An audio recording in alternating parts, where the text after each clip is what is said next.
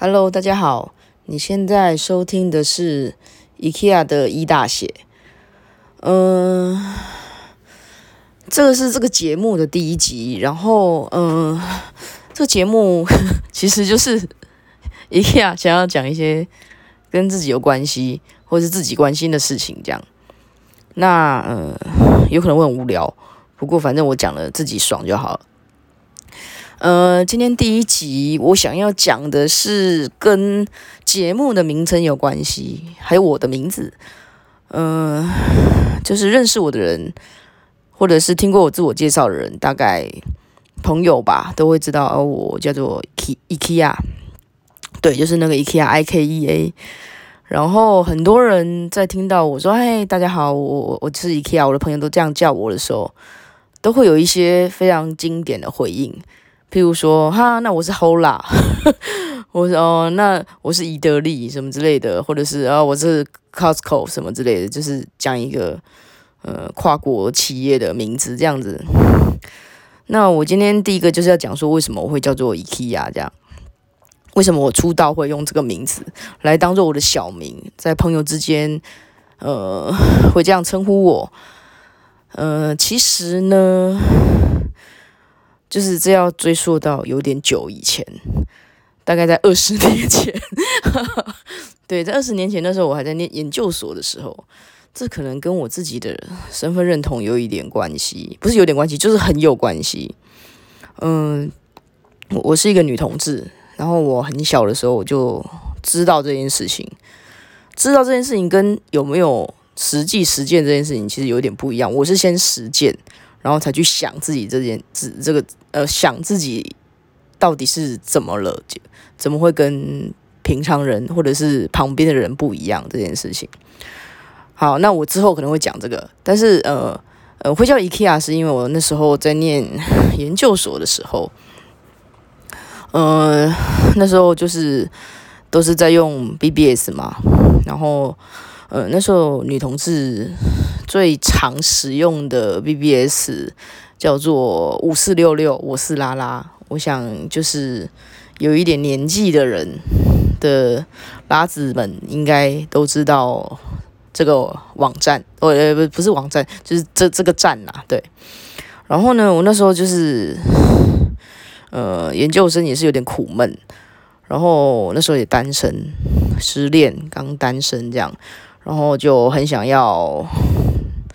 很想要，就是一认识人，然后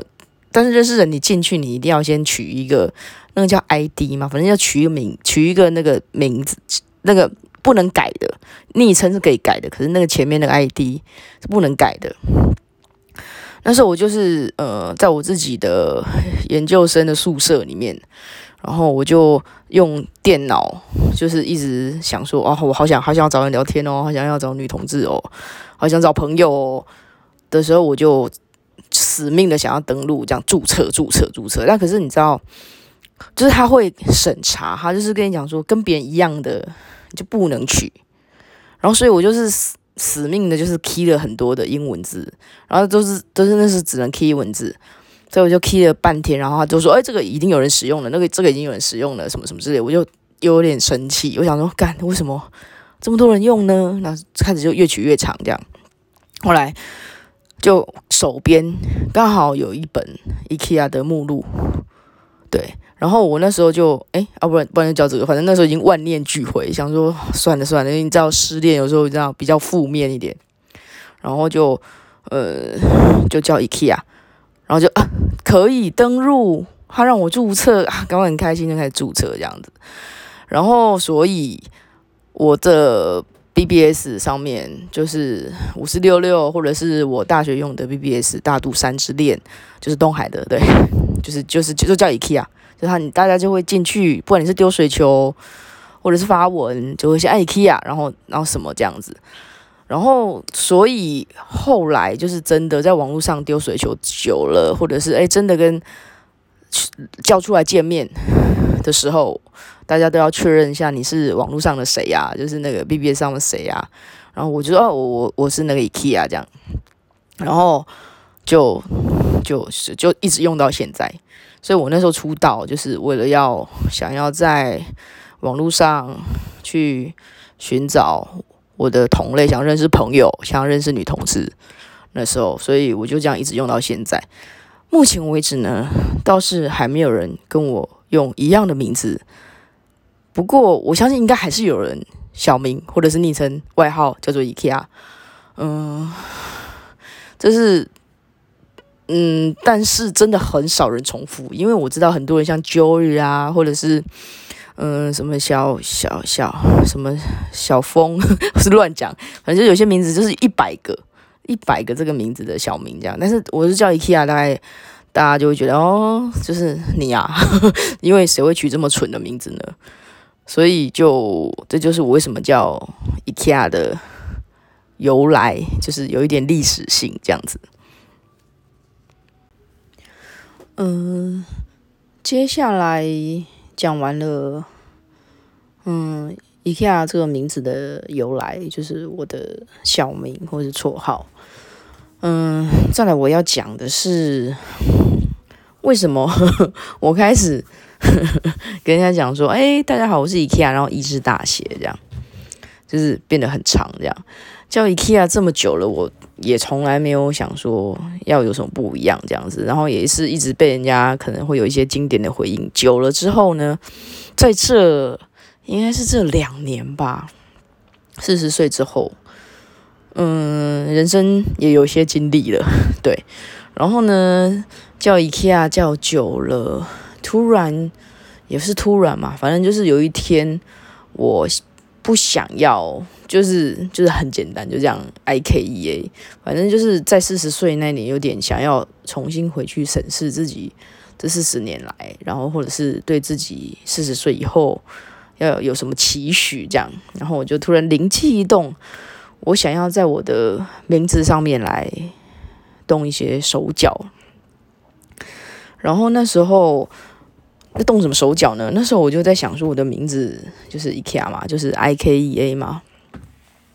然后我想要把一当做是大写，那所以所以其他的三个英文字母就是小写。嗯，那个一的大写代表着。这个理由有点有点 gay 白，不过没关系。我那时候是真的想的很认真，而且我也觉得以后我就是要跟人家说 IKEA 一大写这样。呃，那个一呢是代表 各位知道，呃，弗洛伊德有一个有一个理论，就是本我、自我、超我嘛，